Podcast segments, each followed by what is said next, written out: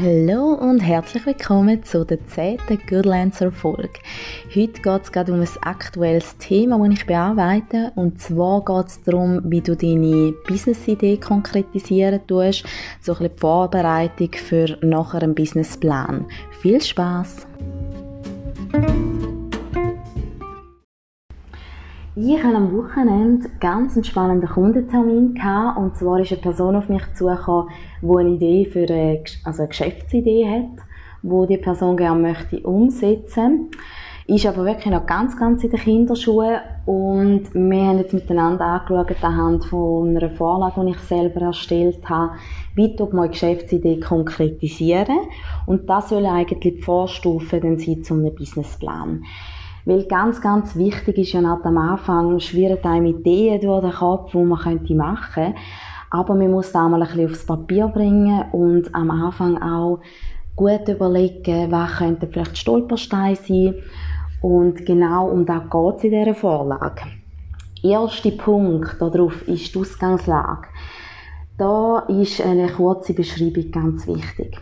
Und das klingt jetzt mega einfach, aber Geschäftsidee in zwei, drei Sätzen können so erklären, dass wirklich jede Person genau weiß, was du machst, für wer das du machst, wer das da könnte brauchen, ist extrem schwierig. Und an dem wird oftmals auch immer wieder so ein bisschen gefeilt.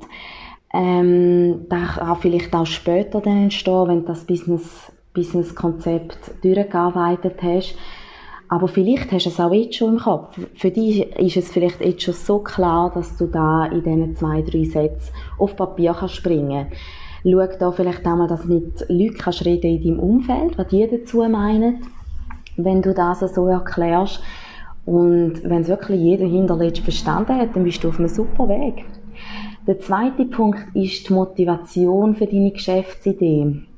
Und das soll jetzt nicht sein, ich will einfach selbstständig sein, damit ich freier bin, sondern da ist gemeint die Motivation für die Geschäftsidee. Wieso funktioniert das? Wieso wird das gebraucht? Wieso wirst du Erfolg haben mit dem?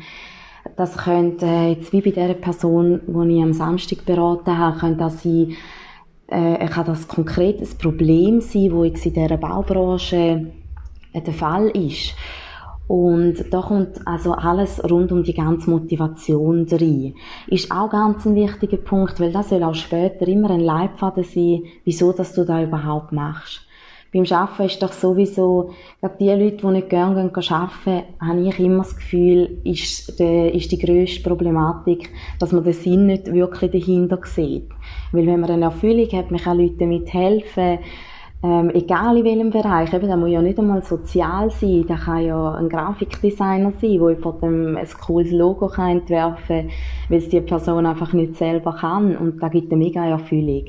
Darum kommt da alles rund um die Motivation drin, damit du eben schon von Anfang an weißt, wieso mache ich das?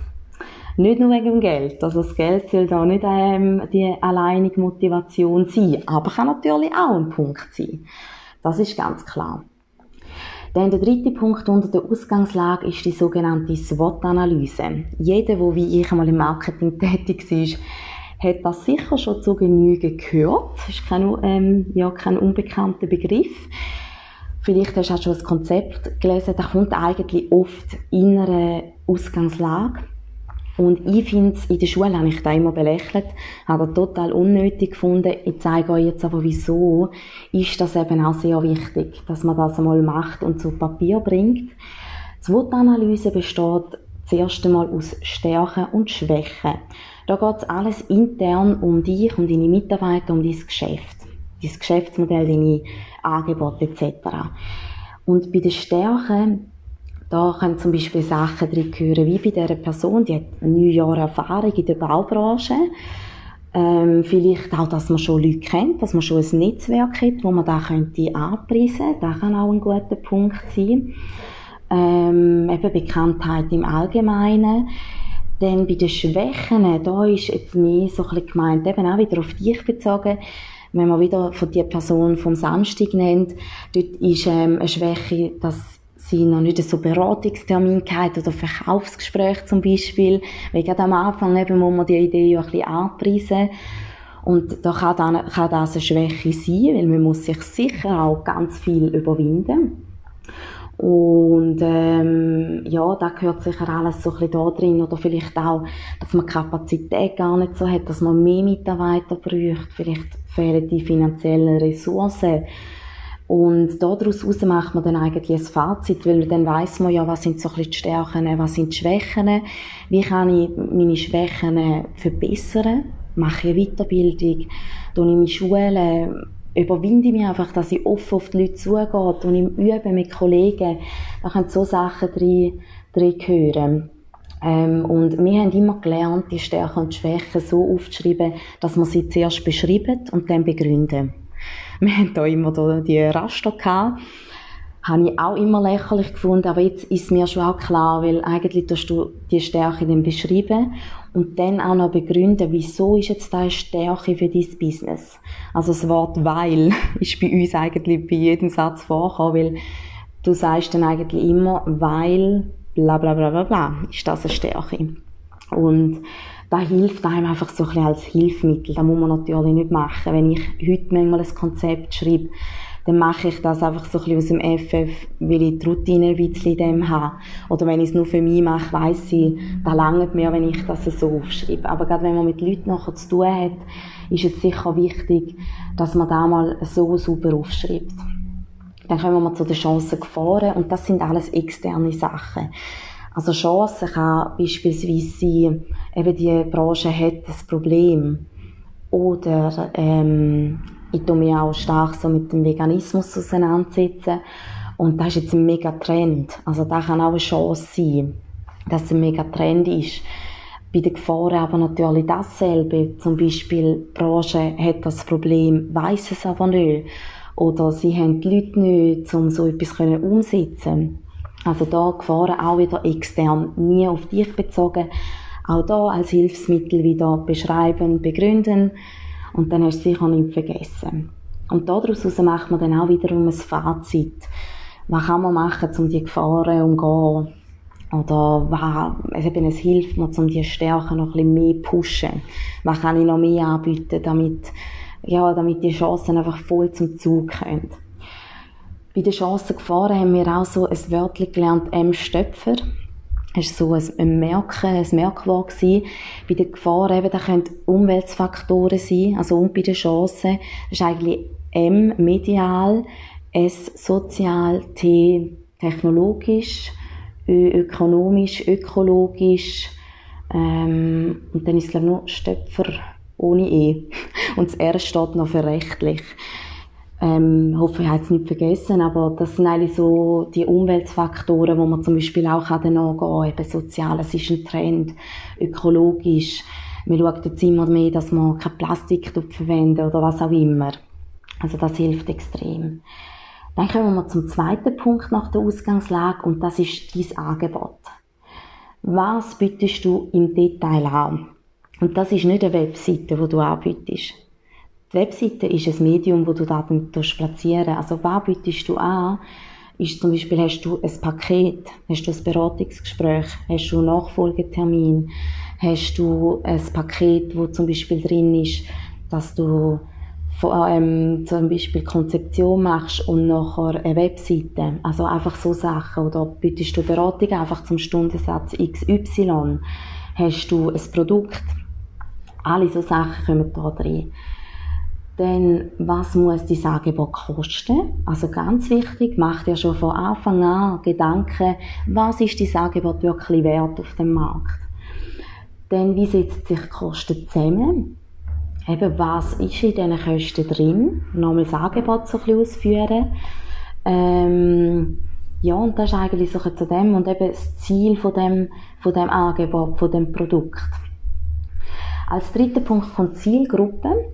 Und da gibt es sicher mal eine Hauptzielgruppe. Da können jetzt die demografischen Merkmale sind jetzt vielleicht, das ist eine Baufirma, ist ein Architekturbüro, ähm, sind alle Lebensmittelläden in der Region, so Sachen. Dann sozioökonomisch, wie groß oder wie alt, also da, wenn es Einzelpersonen sind, sind die zum Beispiel zwischen 25 und 35 oder eben, äh, wenn es Größe der Firma ist, ist das eine Einzelfirma, die dieses Angebot in Anspruch nimmt, oder sind das große Firmen ab 500 Leute?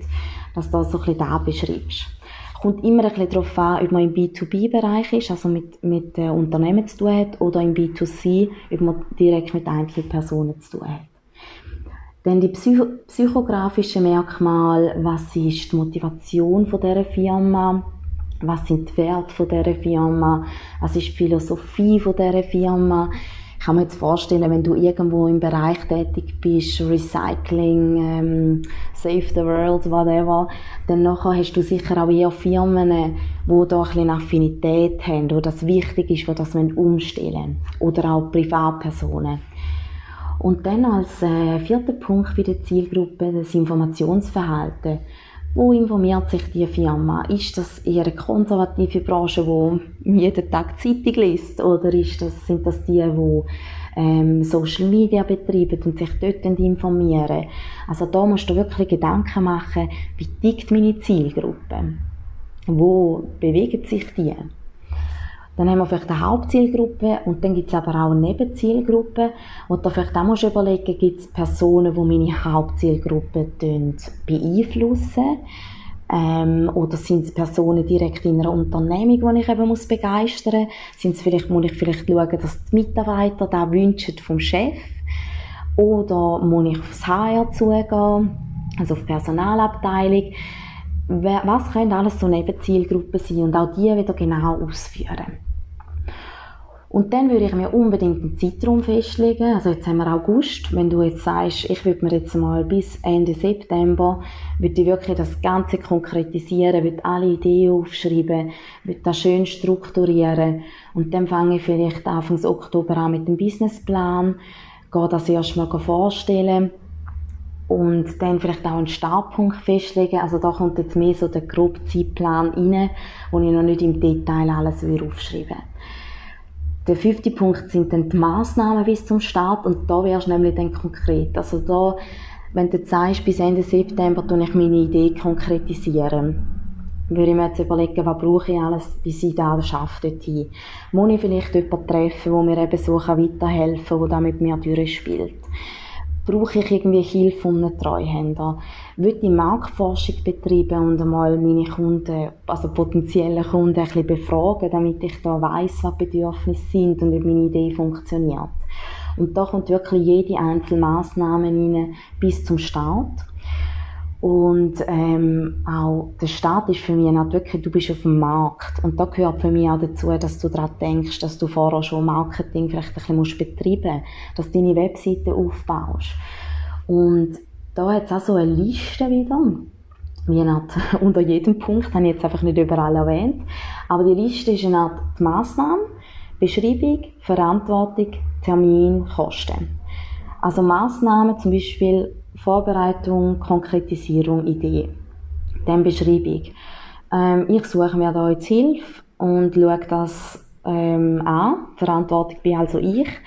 Dann Termin, bis wann will ich das gemacht haben, bis wann will ich jemanden gesucht haben, den Termin abmachen und dann zuhinterst noch Kosten. Kostet da vielleicht 100 Stutz in der Stunde oder so, dass ich mit dieser Person da anschauen kann oder ist es jemand im Umfeld, der das gratis macht. Und eben da schreibt man dann in meiner Webseite beispielsweise auch an, wo später dann dazukommt, was das alles kostet. Und so weisst du nämlich schon mal ein bisschen, okay, was habe ich jetzt so ein bisschen für Aufwendungen, bis das startet. Ähm, das ist jetzt nicht ein ausführliches Konzept, wie man es eben in der Schule lernt, sondern das ist wirklich einfach einmal die Vorbereitung. Und da würde ich jetzt auch nicht in den Abend hocken und da schnell, schnell ausfüllen, sondern das ist eben etwas, wo man auch ein bisschen planen wo man sich gute Überlegungen macht, wo man vielleicht immer wieder mal Leute befragt und wenn da nachher mal steht, dann hat man so einfach einen Businessplan geschrieben. Dann kann man rausgehen, dann kann man zu den Kunden gehen, da vorstellen und dann sieht man recht gut ob das Ganze funktioniert. Also wichtig ist vor allem am Anfang, dass man einfach total hinter der Idee kann stehen und es einfach erklärt ist. Ich habe mit dieser Person am Samstag auch diskutiert, ähm, die Person hat jetzt sehr ein erklärungsbedürftiges Produkt. Es ist etwas, was es noch nicht unbedingt auf dem Markt gibt. Ähm, es ist eben eine Beratung, es ist sehr individuell und darum ist das natürlich ein bisschen aufwendiger, wenn jetzt jemand eine Bäckerei aufmacht. Dann nachher ähm, hat man seine Produkte. Das ist wahrscheinlich viel einfacher, als um dann die Beschreibung herauszufinden. Also es kommt total darauf an, in welcher Branche das du bist.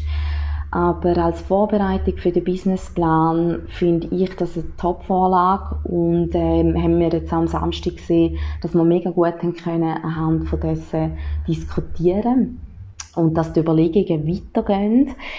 Dort ist es jetzt so, dass äh, die Person eine Umfrage auch macht und da kann ich euch ein Tool, by the way, empfehlen. Das heißt Survey Monkey und Dort kann man gratis Umfragen erstellen, die man per Mail schicken kann. Sieht tiptop aus. Man könnte auch eine zahlte Version nehmen, aber bei der Gratis-Version hat man bis zu 10 Fragen gratis dabei. Und da langt oftmals schon recht gut an. Und ja, ich mache mega viele Umfragen mit dem Tool, finde es recht cool. Ich komme auch gerade eine Auswertung über. Es tut mir schön alles grafisch darstellen. Erleichtert mir jetzt extrem den Aufwand, wie wenn ich Fragebogen müsste erstellen, schicken, warten bis es zurückkommt, alles selber analysieren. Also ein sehr, sehr cooles Tool. Genau, und dann danke ich euch ganz herzlich fürs Zuhören. Ich hoffe, es hat euch etwas gebracht und ich freue mich auf die nächste.